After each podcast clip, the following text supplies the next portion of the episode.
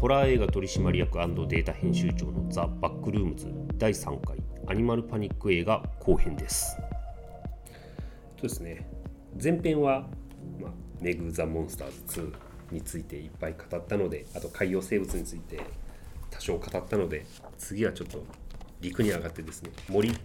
森が舞台ですねコカインベアと いう、はい、最高に楽しい映画がねちょっと時間が空くんですけどね9月の29日はいから公開されますよ。はい、これだって実話が いや本当っていう実話の入り口じゃないですかそこうれそうだからけど、あのーこの映画で冒頭で描かれてることっていうのは実は本当の話であの一番最初にえー、と飛行機でセスナ機で、えー麻薬密売人がこう麻薬を運んでるんですね。でその麻薬をあの、まあ、ボスに言われてある地点にこう投下する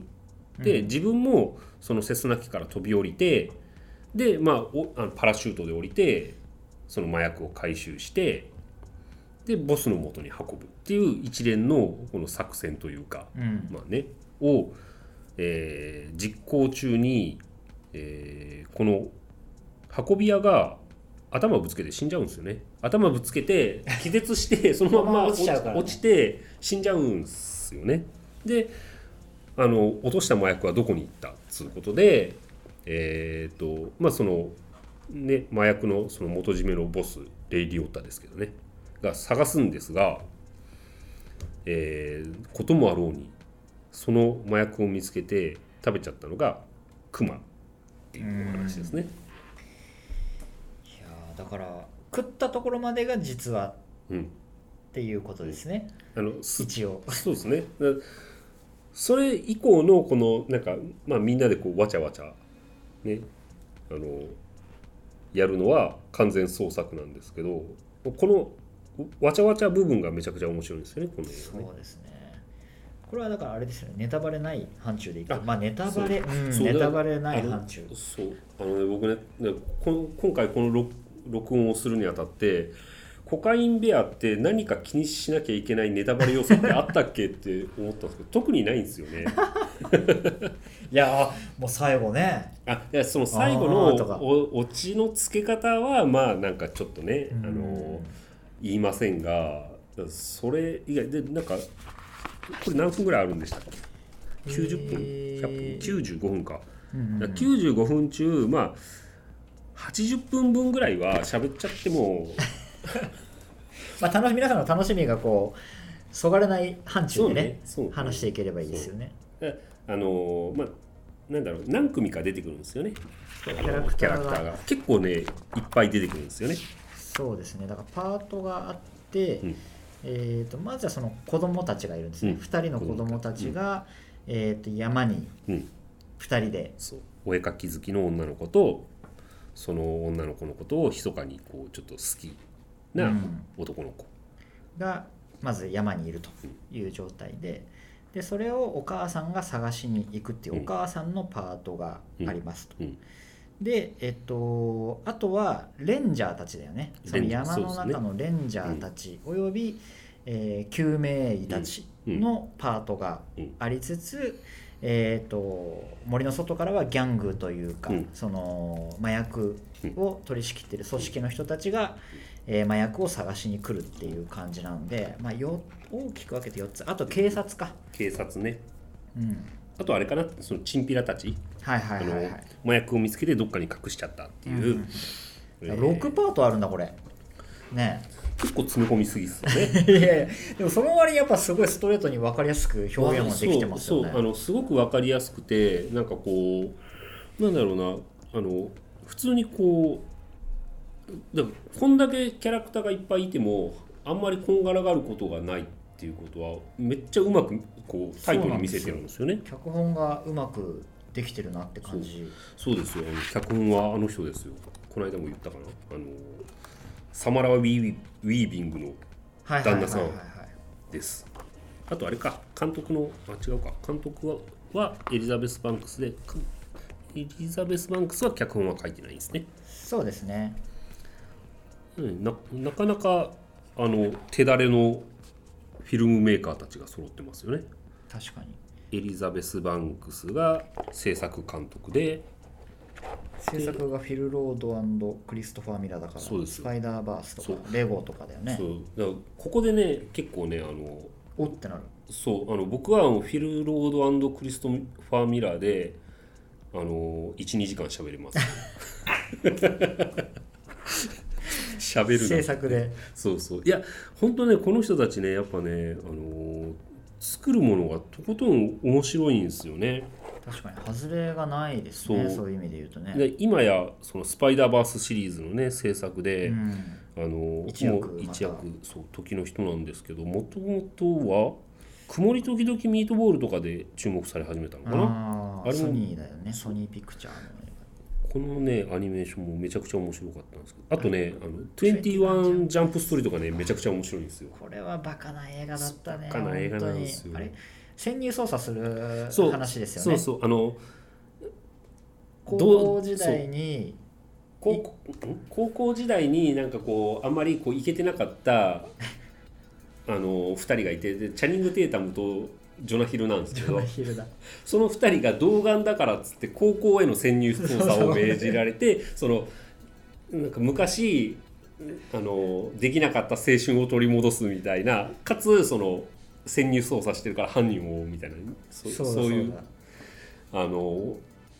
なんだろう警察ポリスものコうんコメディポリスコメディっていうのかななんですけどこれがまたねすごいよくできてて昔あれなんですよねえっ、とジョニー・デップかはいはいはいジョニー・デップ主演のテレビドラマだったのかな映画だったのかなでそれのリメイクなんですけどまあめちゃくちゃ面白くて「で21ジャンプストリート」の続編が「22ジャンプストリート」っていうのがありましたねってそうあれもねすごい面白かったんですよなんかあの警察署のなんかひ地下地下の秘密基地みたいなのがあってでそこにこう全面ガラス張りの立方体のなんかこうオフィスみたいなのがあるんですね。であのその主人公たちの上司がアイスキューブがうんうんうんうん演じてるんですよ。でアイスキューブだからそのガラス張りのキューブ立方体っていうねそういうなんかバカなことを金使って一生懸命やってるっていうね楽しいですよ。いいですねあとレゴとかだよねそうですねでそうあと今あの AppleTV で AppleTV プラスかでえっ、と「アフターパーティー」っていうドラマがあるんですけど、それをまあこの2人でまた作っててこれがもうめちゃくちゃ面白いんで。へあのーおすすめですね、本当、なんか、あのーこれだけのために AppleTV プラス入ってもえあうのんいいんじゃないかという、あのー30分かける何話とかなんですよ、8話かな、10話かな。で、えー、とシーズン、今、2までやってるんですけど、はいはいはいあのーま、そのエピソードごとにジャンルが変わるんですよね。ねなんかこん今回はロマコメだけど今回はカーアクションとか、うんうんその話の展開に合わせてジャンルが変わっていきっていうのがシーズン1だったんですけど今やってるシーズン2はその登場人物の心象風景に合わせてジャンルが変わるっていへうすごい面白いことをやっていてそのなんかあの結婚式をやってるその家ある一家が舞台なんですけどその花嫁が割とこう夢見がちなあの空想無双がちな女の子なんですけど彼女の語る視点の時は文芸ロマンスみたいなへえ感じなんですよ、衣装とかも。であのーちょっとその探偵気取りのその花嫁の元彼の時は今度フィルムノワールみたいになるんですよへ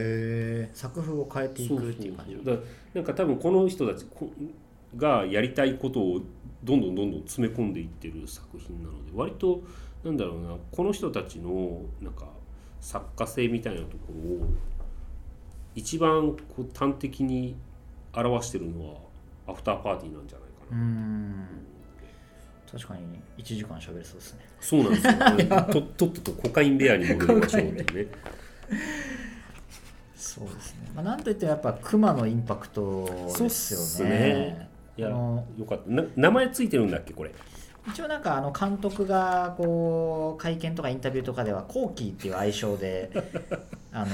名付けてたよね、はいええそうそう映画の中ではコーキーとは呼ばれてはいないんだけどうんうんうん愛称としてはコーキーっていう感じかもしれないですねですねけどなんかこ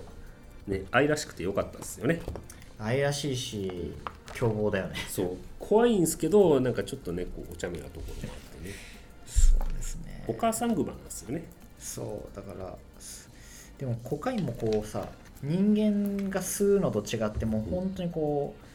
写真とかにもありますけどこう丸飲みで すよねねね一体何キロ食ったんだっていう話ですよね、そうでもやっぱりそのコカインを欲してしまうから、うん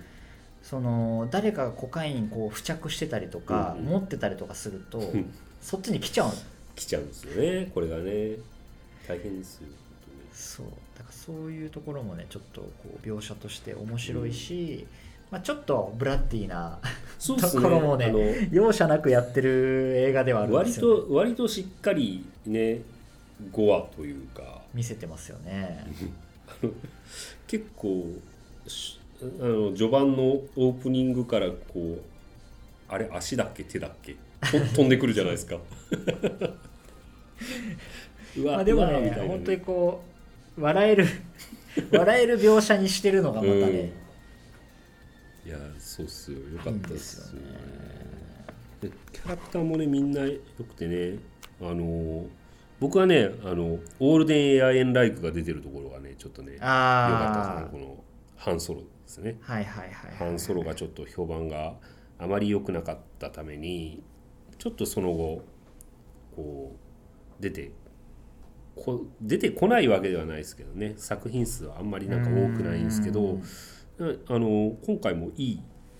演技してましたよねあの奥さんが亡くなったばっかりでずっとメソメソしてるっていうねそう 何かにつけメソメソしてるっていういい役柄でしたね、エディはねうん確かに、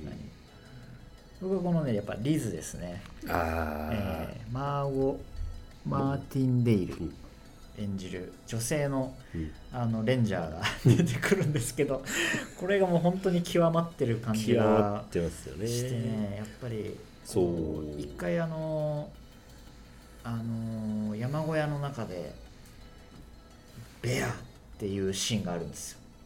ベベベアっていうシーンがあるんですけどここがもうすごい好き でねいやなんかそうこのあのレンジャーじゃないですかリズって、であのもう一人この人もレンジャーなのかなピータはいはいはいまあちょっとなんか恋仲じゃないけどなんかそういう雰囲気をそうそうそう醸してるーああれか野生動物管理官、うんなんか動物大好きなあのピーターさんっていう人がいてでなぜかねあのリズはねこのピーターさんのことが大好きでなんかこう色目をやたら使ってくるんですよ。あの高い香水つけてみたりとか。そうですねこれは両思いになってるのかどうかちょっとよくわからないそんうなでんすけですどよあのピーターはねけどあの動物のことばっかり考えてるんで多分リズの恋心には ねあんまりね、気づいてないっていう気づいてないか無頓着なのかっていう感じなんですけどこの2人のね感じがねまたバカバカしくていいですよねいいですねそうですねあと警官のボブも良かったですねあー良かった黒ですね人の警官でであのベテラン刑事が出てくるんですけど、ねあのちっちゃい可愛いワンちゃん飼ってるんですね そうそうそうピピンみたいな犬飼っててねそうですねこのボブもすごいいいキャラクターでしたね良かった良かったですキャラクターがみんな立ってるんですよねそうなんですこんだけ登場人物多いんですけど本当さっきも言った通りね、うんなんか覚えやすいんですよね、うんキャラクターがでなんかあの救急隊員でこのベスとトムっていうはいはいはい2人出てくる、このこの人たちも登場する分数で言ったら結構わずかじゃないですか。確かに確かにね、でもすごい爪痕を残していきますよね そうそうそうそうなんですよね。ここは面白かったですねだからなんか本当絶妙にわ笑える笑えますよね。うんなんかいい映画だなって思いますよ本当。ねあこのねあのオープニングに登場する2人カップル、はいはいはいはいあのー新婚旅行でね、あのー自然の中で過ごそうっつってちょっとヒッピーみたいなそうそうそう2人2が人が登場するんですけどこの2人もまああのものの見事にその熊の餌食になっちゃうわけなんですがなんかねすごいオープニングにしか登場しないのになかなかこうインパクトを残していくっていうねそうですね後期の仕草があと可愛いですねなんかかあちょっとこうやっぱラリってしまってそうそうそうこ蝶々追っかけたりと かあの木にすごいスリスリしたりとかっていうそうねそうそうなんかあ決まっちゃってるっていそうそううシーンはやっぱり可愛くもあり でも近づくとすごい獰猛 だからもうなんか途中からレベナントのクマなのかなっていう感じしてましたよ僕は。あ危のないですねディカプリオが主演の、はいはいはいありましたあねあそこまでそのクマをすごくこうリアルに描いたらなかなかないじゃないですか、うんあれ壮絶ですよねだからちょっとこうクマが襲ってくるシーンはレベナントみたいなうんうんうん感じはちょっと してましたねそうねレベナンそっかレベナントも熊映画なんですねあれは凄まじいクマ映画ですねあれはアレハンドロ・ゴンサレス・イニニャャリリとテいうィかですね主演男優賞をねディカプリオがそっかあれで撮ったのかあれで撮ってたと思いますねはい名作ですね名作ですね、はいい、やーけどなんかあのあれですよねそのディカプリオにしろ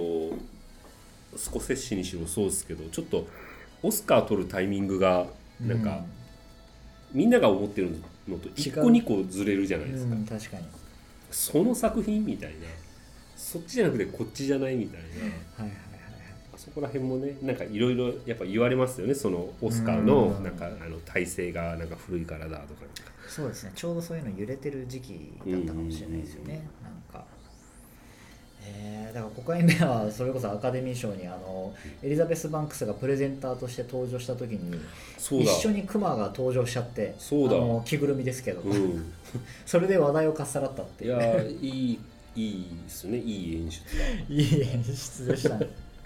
すごいだからアメリカで大ヒットしたんですよねコカインベアはねなんかヒットしてましたよねんでも日本公開かなり時間かかりましたねちょっと時間がかかってますかね、でもアメリカもやっぱり、まあ、評判すごい良かったのもありますけど、やっぱ SNS とかその TikTok とかもうんうんうんそううんですそういうのでこうバーッと拡散されていって、あのヒットしたみたいな感じがあるんで、うんうんうん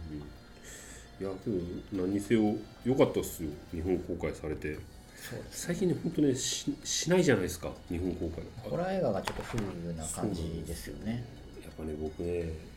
あのレンフィールドの人体破壊描写は爆破するやつでしょ、あれ。 僕予告でしか見てないけど、爆破してんなっていうのは。あれはねちょっと大きめのスクリーンで見たかったなと思っ確てかにねあの神父さんみたいなのが爆破してたよ ね。スイーンってなんか吸い込んで、バーンって。そうなんかああいうのこそ見たいじゃないですかやっぱ確りかなかに。なかねやってくんないんだなと思ってそうですねでもコカインベアはもうしっかりスクリーンで 見れるから僕はもう皆さん楽しみにしてもらいたいですねこれ東宝シネマズ日比谷だはいからお結構大きめのねちゃんとしたちゃんとシネコンでもやるし、うんそうですねだからメグとかのこう地続きでこう見るとまたそうですよいいんじゃないですかであれですもんねメグ今 かなりヒットしてるからもしかしたらねすごい大ヒットですよねちょっと長くやるかもしれないですもんねねえすっごいヒットしなんかここまでヒットするんだってちょっと僕びっくりしたんですよ4億超えてましたからね金土4日で4.3億とかでしょ、はい20億コースですよこれ前作もでもすごいヒットしててあれ15あそうなんだ億ちょいぐらいいってるんあですよー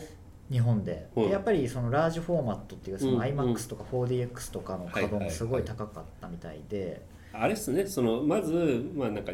2D の普通のやつで見に行った後になんかこれ面白いからもう一回なんかラージフォーマットで見に行こうかなみたいな感じでってことです もようねアトラクションですよねだからうーんいやだねメグがありでヒットの興奮冷めやらぬままこの熊につなげていくみたいなねはいアニマルジューズつなぎみたいなちょうど1か月後なんでねそうですよねあそうなんかね僕全くんあのー気づいてなかったんですけどあのシャークド・フランスフランスありますね あの映画はいつどこからで湧いてきたのかっていう全フランス初のサメ映画っていうそういやなんかあれをちゃんとフォローしきれなかったなんか自分がちょっと悔 しくてもうちょっともうちょっとちゃんと調べとけばなんか引っかかったのにそれあったじゃないかとそうなんかねそういうところはねちゃんとね惜しかった惜しかったちょっと惜しかったそう残な念んなですよ点出してたね本当ねそうそうそう 大丈夫ですでも メグとコカインベアはちゃんとカバーしとけばも大丈夫かう分かんないいやなんかその今、えっと、発売中の DVD データの、はいえっと、今何月号が出てるんだっけ9月号かあのジョン・ウィックはい、表紙の、 8月20日に発売してるやつそうですそうでですよねすそうですにあの「アニマルパニック映画大全」っていう特集をやってるんですよこのなるほどなるほどメメグとコカインベアをこう二大巨頭とした、であの過去作とかいろいろ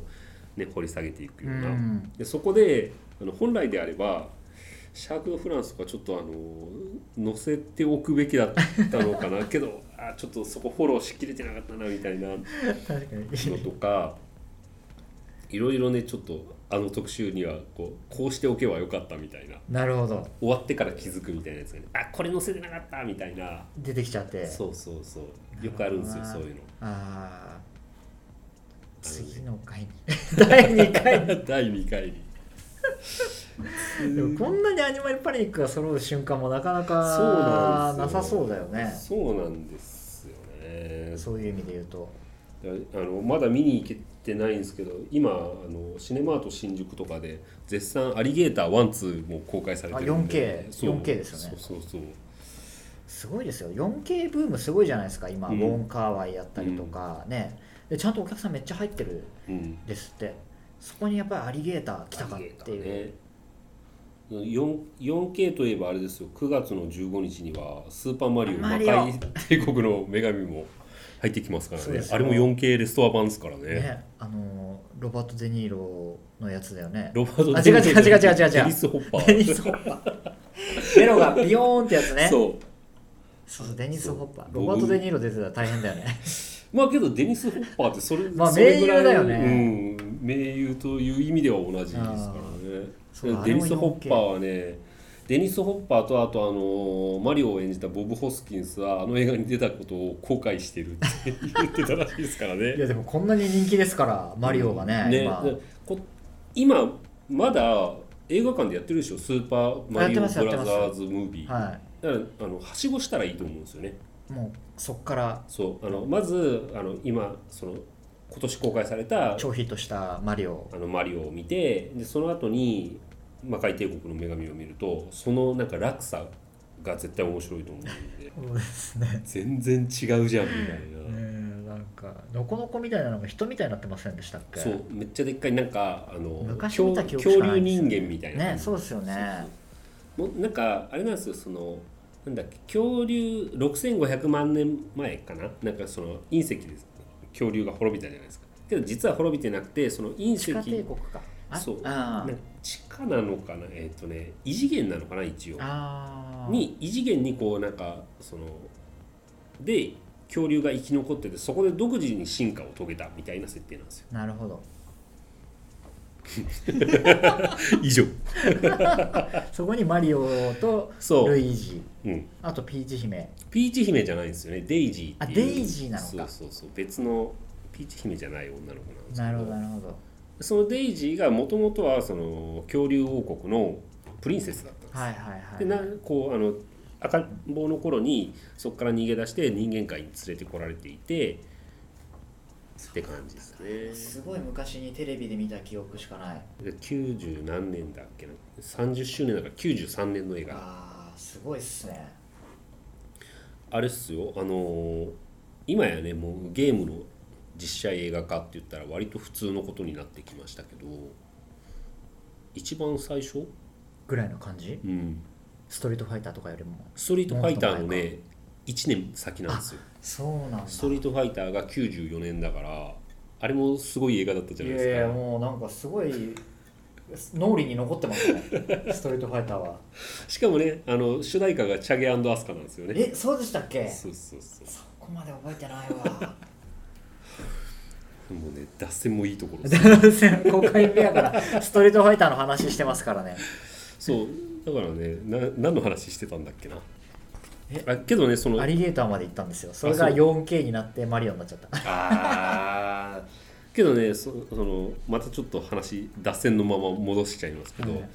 あのーゲームの実写といえばバイオハザードがあるじゃないですか、はいはいであのバイオハザードあれ2かな3かなあのジル・バレンタインはいはいはいはいジル出てましたねやってたじゃないですかシエンナ・リモリーがメグにつながるっていう、なるほどここでメグに前編だからねこれ後編だから 5回目は出てない そうなんですよだからねこのこの映画で言ったらなんかあるかなそういうのえキャスト的なうーんまあキャストで実はみたいないやーだからケリー・ラッセルは意外とあのホラー映画にも出てるよっていうぐらいなこととかケリー・ラッセルって何ケリー・ラッセルってダークスカイズっていうねおおあのホラー映画に出てるんですよ一家が何かに選ばれてしまうっていううーんホラー映画で、で選ばれちゃうと連れてかれちゃうんですけどそれはアブダクションものってことですかそういうことですおーこれでもねブラムハウスだったと思いますよおーえ劇場公開してます劇場公開してますあねーダークスカイズだからインシディアスとかがあっうんて、うんうんダークスカイズがうん来てたって感じあですねーあなんかインシディアスって思い出したんですけどインシディアス赤い扉もまた劇場未公開じゃないですか劇場未公開怒ってますよ西川さんがいやーホラー映画なんかねあーああいうのは見たいよなちゃんと映画館でまあそうですねけどインシディアスは前作も劇場未公開なんでしたはいっはいはけ、ねい確かそうですね割とねちょっと資料館に比べると若干こうあー2とか3ぐらいまでちゃんと公開してたの、なんか2までは僕映画館行った記憶がありますうんもうん、んうんうん僕もね2位までは覚えてますね、ケサディアっていうなんかねあの 覚 えてない覚えてない覚えてますねって言ったのに覚えてなかったいやだからやばいってピンチになった時はケサディアって叫ぶんだっていうそのあのちょっとおバカコンビみたいなの出てくるんですよあリン・シェイの下にはいはいはいはいあれあの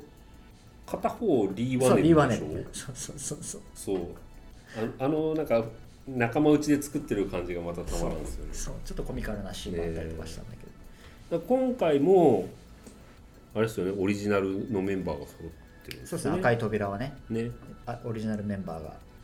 揃ってやるみたいなんで、まあ、アメリカですごいヒットしてるからね、まあ、これはねえまあデジタルでもね見とかないとっていうのはそうっすよそうだからパッケージも出ないんでしょフィジカル確かデジタル配信フィジしカかル書いてなかったかも、にねなかなかねそういうまあけどデジタルでも見られるだけありがたいってまたやろうですね資料の腹渡みたいに DVD& ブルーレイデータ独占試写会そうっすよねそういうのねなんかけど定期的にやっていきたいですよ本当あの一回でもいいからねそういうなんか見られる機会っていうのをねちゃんとスクリーンでねクリーンでね作っていきたいんでねそうっすよコカインベアの話あんまりして ないないや5回目だからあとはもうだから後半に行くとちょっとこうネタバレチックにはなってっちゃうのかなそうっですてよねいうのはねありつつですけど、うんでも本当にこうハイになったクマさんとのもう大騒動をとにかく楽しむうん映画っうんていう感じですよね、結構ね入れ替わり立ち替わりこう餌食になっていきますからねはい、残酷なま での面白描写でそうだなんかあの誰が生き残って誰が生き残らないのかなみたいなのを想像すると割とこう裏切られて楽しいですよねうですねあこの人死ぬんだとか ねそうですねもうだから本当にこうハイになって見る映画ですねなんかあ る種見終わった後ハイになってるかもね、うんあのあ楽しかったってなりますねこれなるではい僕あとね80年代っぽさがねすごい作品の中に入ってそうっすねこう惹かれてるんですよだから曲もね一応今の曲とかなんですけどちょっとなんかシンセサイザーっぽい雰囲気とかも含あめてそうなんだ今の曲なんだそうでもあれもね、へー今の曲リメイクの今の曲なのかなおーそうだからちょっとシンセサイザーっぽい雰囲気とかうんちょっとそのうんうん80年代アニマルパニックのうんあの懐かしさみたいなのうもんうんちょっと感じられるから、うんなんかそういうのを見てる人とかはよりこうグッとくる部分もちょっとあるレトロなね雰囲気ありますよねそうですねなんかシンセサイザーサウンドでマーク・マザーズ・ボーブうんうん伝説のニューウェーブバンドディーボの創立メンバーでありリードボーカルすごいじゃないですかねだからまあ、この作品にはぴったりの人ってことですよね。うんだからちょっとどっかそううんういうんうんデザインとかも含めてこうレトロな雰囲気なのでそこもちょっと見どころかもそうですね作品の舞台がねそもそも1985年なんで、あとはほ他なんかこの陸陸上の陸上の生物について語りますか陸陸上か上あの空飛ぶ生物も含めていいですよ空飛ぶ生物えーまあなんか熊物で言ったらグリズリーっていうね、はいはいはい名名作なのかどうかわかんないですけど、はいはい超有名な作映品画ががあありりまますすよよね僕はでもやっぱりスネークフライトですねやっぱスネークり蛇なんだけど空っていういいっすよねサミュエル・ L ・ジャクサソンミュエルですよ L ・ジャねクソンがあのスタンガンで戦ってましたからね蛇とあの映画すごかったなぁしかもものすごい種類いっぱいじゃないですか、うんあれなんなんでヘビがあんなにいっぱいいたんでしたっけなんかあれもね密輸かなんかしよあうとのして、ねあの重要参考人をサミュエル・エルジャクソンがあの飛行機で連れて行こうとするんですうんよ、うんでファーストクラスかなんかに重要参考人とサミュエル・エルジャクソン、うんで普通の、あのー座席にはお客さんが乗ってる状態なんですけど、うんその重要参考人を殺すために、うん蛇が仕掛けられてたっていうとんでもない作品なのええなんかヘビじゃないとダメなのかなもっとなんかうまいスマートなやり方蛇だがったらうん多分そういうののそのなんか検閲みたいなのが通りやすかったんじゃないですかねあのーめっちゃ通りにくそうだけどなヘビだからあれもねそこからしていろいろ破綻してるんですけど確かに僕が記憶してるのはそういうストーリそっー、か、はい、でもこれもねあとねインパクトが強かったのはエンドロールですねエンドロールもこれ曲が流れるんですよスネークフライトの、マジか、はい、ロックロック調だったような気がするんですけどねこれもね素晴らしい曲だったんだけどなんかなかなか興行が厳しかったみたいで伝説のカルトムービーになっちゃってまそっ抜くとこあるけどでもし割と有名な作品なんじゃないかなスネークフライトうんで今見るすべなくないですかえ本当にあるのなんか UNEXT とかでやってないんですかあ UNEXT あるかななんいかやすごい見たいんですよ僕だから映画館で東宝の六本木で見て以来、スネークフライトに接せられてなくて、うん見たい今も見たいって思ってるんだけどなかなかねその見る術がないんですよこれないんだはいこれね見れないんです今そっかいやいろんな人に見てほしい映画ですよねそうなんこでれすよはなんかあります西川さんなんかねけどね僕ねそう今回なんかこの収録にあたっていろいろこう自分はアニマルパニックってどういうのを見てきたっけなってあの記憶を掘り起こしてたんですよねそしたら割と昆虫ものは見てるけどあー動物ものは見てない虫系虫系あのねビッグバグズパニックとかねあれ結構名作ですねでしょよなんか帝王さんっぽいんだけどよくできてたんだよそう昆虫のクリーチャーがそうあれもねなんかね宣伝の人に半分騙されて半分騙されてってなん だよなんかあのそう言われてなんかすっごい仲のいい人がなんかくだらない映画なんですけどみたいなくだらないとは言ってないかな 宣伝の人がね自分が宣伝する落としていくみたい な落としてあげるみたいなそうたまにいますけどねもうどうしようもまあない映画ハなんーですドルけど上がりすぎちゃうとねすそうそごうそうくこうあるからねなんかあの軽い気持ちで見てくださいみたいな感じでなんかサンプルの DVD かなんかをもらって見たらめちゃくちゃ面白くて全編ずっとハイテンショあンれでよくできてましたねあの巨大もうなんかビッグバグバグズパニックっていうタイトルのそのまんまそうそうそう巨大昆虫がとにかく襲来するってそういでうパニックになるっていう映画だからけどあれよくできてましたよねくできてたあとスパイダーパニックスパイダーパニックねねこれはね何気にスカーレット・ヨハンソンとかもう名だたるそうなんです女優がここに出てたっていう スそうなんですよパイダーパニック名作ですあれでもアラクロアラクノフォビアっていうのがうんうん今度多分アメリカでまた新作が毒蜘蛛の映画だったと思うんですけどそれもねうんそれは巨大雲なんですかいやもう普通に小さい毒蜘蛛アラクノフォビアって昔確かうんうんうんあったと思うんですよねそれの多分リメイクなのかなんか雲映画があるけど定期的に見たくなりますよね雲映画とかそうっすねあとあのね僕ねあけどこれ普通に名作なのかな「フェーズ4」っていう映画知ってあますそれは知らないですね僕へあのねソウルバスが監督してるんですよえあ戦慄昆虫パニックそうそうそうこれだそうでなんかすごい B 級っぽいタイトルじゃないですかけどすあの、ね、ちゃんと一級のサスペンスでへちょっとえねあのアリさんが進化しちゃうんですよねなるほどはいで人類を襲うみたいな、はいはいはいしかもその襲い方がなんかあの普通になんかこうわらわらわらってじゃなくてもうなんかそのなんだろうな人類そのものなんはいかあこれアリ塚ってことあそこうそのうビジュアルに入ってるすごい長いそうそうなんです気持ち悪いね気持ち悪いんですよけどなんかちゃんとそのなんだろうなあの施設にこうアリだからこう潜り込めるじゃないですかでその線を切ったりとかあーちゃんとなんか知的に侵略していくんですなるほどこれはね結構怖いですよちゃんと、えー、初めて知りましたこれあとは僕はもうちょっとずれるけどミミックとかですよねやっぱりあのギレルモ・デルトロのあーあれももともとゴキブリじゃないですかあれそうだっけあカマキリだカマキリカマキリそうでゴキブリを駆除するためにカマキリを放つんですよね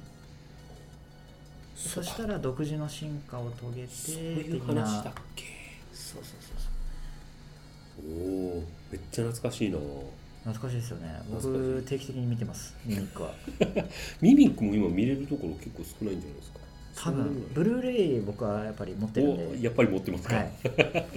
やっぱり持ってミるっニてなんッだクはやっぱり買わないとあーマジかいやあのねギレルモ・デルトロはなんか僕うーこう言っちゃなんですけど昔のやつの方が結構好きなのがあー多いかなっていう最近のクロノスとかそうクロノスとかミミックあとあれあのデビルズ・バックボーンとかあデビルズバックボーンねあれ監督制作だったえっ、とね監督もやってた監と督思うもやってるんだあれいい映画でしたよね、うん、あれはねあの怖いのに泣けるっていうねね切ない話ですもんねデビルズバックボーンそっかミミックとかもう一回見たいな、ミニック一応昆虫もの昆虫ものかそっか スプーンでねパックカタカタカタっていうカタカタカタってやるんですけどあれね真似したくなるんですスプーン持ってるとなあそっかいや懐かしいっすね懐かしいでしょ懐かしいな靴磨きの少年 がさシャイニーシャイニーみたいなこと言うんですよすごいなやっぱ定期的に見てるだけあってよく覚えて小ネタがいっぱいありますす。ミニックはい、すいません。トレマートレマーズはちょっと違 うのかでもあれもミミズがみたいな話ありますあよれね。そうだっけミミズが大元みたいな感じの、だからなんか視覚だか聴覚だかがない、視覚がないのか。だからそうね確か目がなか音っただけでみたいな感じの設定。そっか今日なんかトレマーズってあのーシリーズ重ねるごとに空飛ぶやつとかもあ出てきてもたでうね、だしからょもう追い切れてないですよ。ねだからもう一回ケビン・ベーコンが出てくれるんだったら、それは見ないといけない。そうっすよねそれは確かにそうだ警備員確かに空飛ぶやつとかある。ね、いやそうあのトレマーズ去年ぐらいかなあのガチャガチャで出たんですよあ、出てました。で置いてるとこめっちゃ少なくて品切れ。いやあのね多分そもそもあのマニアックだから台数自体が少なかったんだとでも見かけたらとりあえず何回かやってみたいやったのなやったやった何個か持ってますよへー 3, 3つ4つぐらい持ってますトレマーズね名作ですよね名作っすねショットガンでそうそうそあうのね銃銃の夫婦 が撃ちまくるトレマーズねトレマーズもあったしあと何があるかなうんだからこの前あれやりましたよねあのイドリス・エルバーが主演のあったビースト「ビーストねあれは面白かったライオンライオンだよねうん、なんかあのてっきり巨大なんかこのこの世には存在しないなんかモンスターと戦う映画だと思ってたんですよ僕は。であれもマスコミ支社で見に行ったのかな行ったら普通にでかいライオンと戦ってたっていう けどあのでかいライオンだからめっちゃ強いんですよねリアルだねそうでもイトリス・エルバが戦うっていうのがまたね そうけどイドリス・エルバもお医者さんの役だからあの超人ではないわけだねそうあんまりこうなんか普段からトレーニングしてる感じではなく、はいはいはいしかも娘2人が一緒にいるからこうなかなおか父ねさんとして守らないとっていう守るべき人たちがいるのででなんかそういあのなんか娘2人と一緒にサファリパークに観光,、はいはい観光しに来てる人なのであんまりこう備えはなくてで何かにつけ右往左往するんですよ。でなんかあのちょっとお父さん助け呼んでくるからってなんかどっか行って行ったもののあここじゃなかったとかで帰ってきて帰ってきたらなんか娘2人が襲われてどっかに行ってるとかちょっとなんかこう段取りが悪い感じがすごいリアルでね面白かった。 なるほどねけどあれあの映画もね最後はねあのイドリス・エルバとそのライオンの一騎打ちですよあそっか、うんすごいものすごいなんか CG を駆使したワンショットで、なるなんかライオンだよねあれうね、ん神々しいこうしいあれは面白かったなあーあとあれがあったなデンデラがあったなデンデラ邦画なんですけどうんうんあのあれなんか上捨て山、うんうんうんの映画ですよね そうですねの実はその捨てられたおばあちゃんたちが集落を築いていたというんうんうんうサバイバルしてたっていう話なんですけうんうんどあの映画も後半はおばあちゃんたち VS 巨大グマなんですよマジで、巨大グマが襲いかかってきてうん、おばあちゃんたちが知恵を絞って熊と戦うっていうサバイバル映画になってるんですえねそんな映画なんですかそうなんですよあそう、はい見ますそれはあ そうですねマジか浅岡瑠璃子さん主演で結構そうそうたるはい、人たちが草笛ね、光子さんとかもうそうそうたる女優さんたちが出てるんですけそどんな映画なんだそうなんですよ一切そういうこと言ってないですよね多分クマはでもね宣伝の後半にちょっと出てたかもあそうクマの着ぐるみとかちょっとなんか動いてたような気がしますねへえあえ着ぐるみのクマですか着ぐるみチックな感じですねまあまあ今日そこは愛嬌かすごいんですよそうデなんンだデラはやっぱりクマ映画としてはこうレベナントコカインベアデンデラとこの3つ並ぶ日本代表にしてもいいぐらいのなるほどクマムービーですねあなんか嬉しいですね日本にもそういうちゃんとね、あるんですよ、はい外に出しても恥ずかしくない恥クずかマしくないで映す画よがあるってね、だからちょっとねあの陸上パニックムービーも意外とこう探せばい、やなんかちょっとデンデラは嬉しい発見でしたね、ええいやだからその隠隠されアニマルパニックムービーみたいなのもある可能性あるんでねいやなんかやっぱあるんじゃないですかだってそういう意味で言うとあの例えば「ジュラシック・ワールド」の一番最後のやつもあの恐竜映画と見せかけてイナゴ映画な気がするんですよねあー巨大巨大昆虫ものと言っても過言ではない過言ではないとかそういう探し方をしていくのもいいですよね多分ね確かにそうですねそうかけど僕はちょっとこん今日は「デンデラ」っていう嬉しい新発見があっでそうですね。ぜひだからデンデラ見て、そうっすよね、レベナントを見見ててコカインイベアをベアをっ決めに行くていうねいいっすよ映ね画館にという感じでいいんでしょうかねそうですねはいじコゃあ、カインベアの回エンディングトークエンディみングたトいーなクね次回はねもうね僕はねあれですよ今絶賛次回に向けてねいろんな映画を見まくってますから、ね、次回はアクション映画特集をやろうかな火力強めな火力強めですね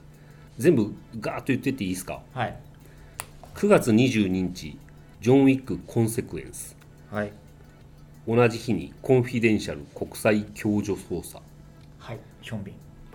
9月29日にハントイ・ジョンジェ10月6日にイコライザーザ・ファイナルファイナルこれがねもうね見納め多分見納めですよどうしようみ見たいけど見たく ない終わるのなんて見たくないそうねで同じ日にフラッシュオーバー炎の消防隊10月13日オペレーションフォーチュンさっきのガイ・リッチーとステイサムのやつでねすね10月20日カンダハル突破せよこれは10ジェラルド・バトラージェラルド・バトラーはいで10月20日極限境界線はいこれもね韓国映画ですこれもヒョンビンだよねヒョンビンですはいはいで10月27日シス不死身の男すごいよねこれあれですよねあの音に出して言うと死んでるんだよ そうシスって言ってでるのもに不死身なんだ不よ死身の男っていうねであとあれだっけあの11月の何日かちょっとあれだなんですけどあのジェラルド・バトラーもう一本ありますよねあそうですねロストフライトというロスロストフライトはいはいえー、とロストフライトが11月の23日、はいはいっていうねあの9月から11月にかけてちょっとアクション映画が大渋滞しているんで週2本ぐらい見なきゃ間に合わないみたいになってくるのかなやばいですねでもこれこれ全部語ったらもう1時間どころじゃなくなっちゃうそうっすねだからあの多分我々としてはジョン・ウィックとイコライザーを軸にみたいなところだと思うんですよはいはいはいあとはまあそのジェイソン・ステイサム、はいジェラルド・バトラーとかちょっとねこう、まあのーあと他のやつはちょっとなんか韓国もしくはアジアくくりみたいなのでざっと流す感じになるかもしれないですけどでまあねなんかお互いの好きなアクションスターの話とかしてもうんよかろうと思います、ああとね僕ねあのー今もうすでにネットフリックスでやってるんですけどシュワルツェネッガーの,、はいあはいはいのドキュメンタリーがあるんですよその名もズバリの「アーノルド」っていうのがこれがまたすごいいい作品でへーこれもねちょっとね皆さんにおすすめしたいなとか思っているしあとなんかあれなんですよ「スライ」っていうねスタローンのドキュメンタリーもなんか今なん後かすごいですねおいおいやるみたいですよっなるほどていうところをねちゃんと追っかけていきたいなと、僕はねこれ大体もう見ましたね今言ったやつ。おーいいですね毎日のように死者に行ってすごいですよ足しげく足しげく通ってたんですよあのー奇跡的にどれも全て面白いっていうねはあの面白くないやつがなかった、あ素晴らしいじゃないですか、うんというわけで、はいまあ、今回はこんな感じなんですけどで、えー、とこの「バックルームズ」は Spotify、Apple Podcast、Amazon Music、Google Podcast、あと YouTube でも配信しています。で、えっ、と、詳細とかね、日々のニュースはね、公式、もう今、X、X ですね。あの元 Twitter、アットザバックルームズ237、または公式ノートをご覧いただければ、なんか、ちょこちょこ更新しておりますみたいな感じでございます。はいというわけで、取締役は何か言い残したことはありますかいや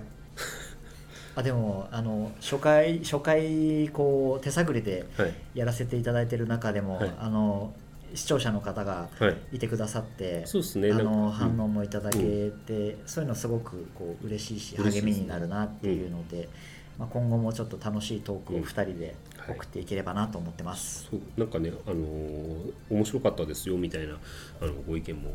いただけてね嬉しかったので、あの今後も応援のお言葉やあとなんかね質問とかあの何でもいいんでこういう、はいこういうの取り上げてくださいとかでもあの言われたらすものすごく善処しますよね そうですね。ものすごく善処しはい。というわけでホラー映画取締役データ編集長の「ザ・バックルームズ」第3回この辺ではい、じゃあ次回もお会いしましょう。はいありがとうございました。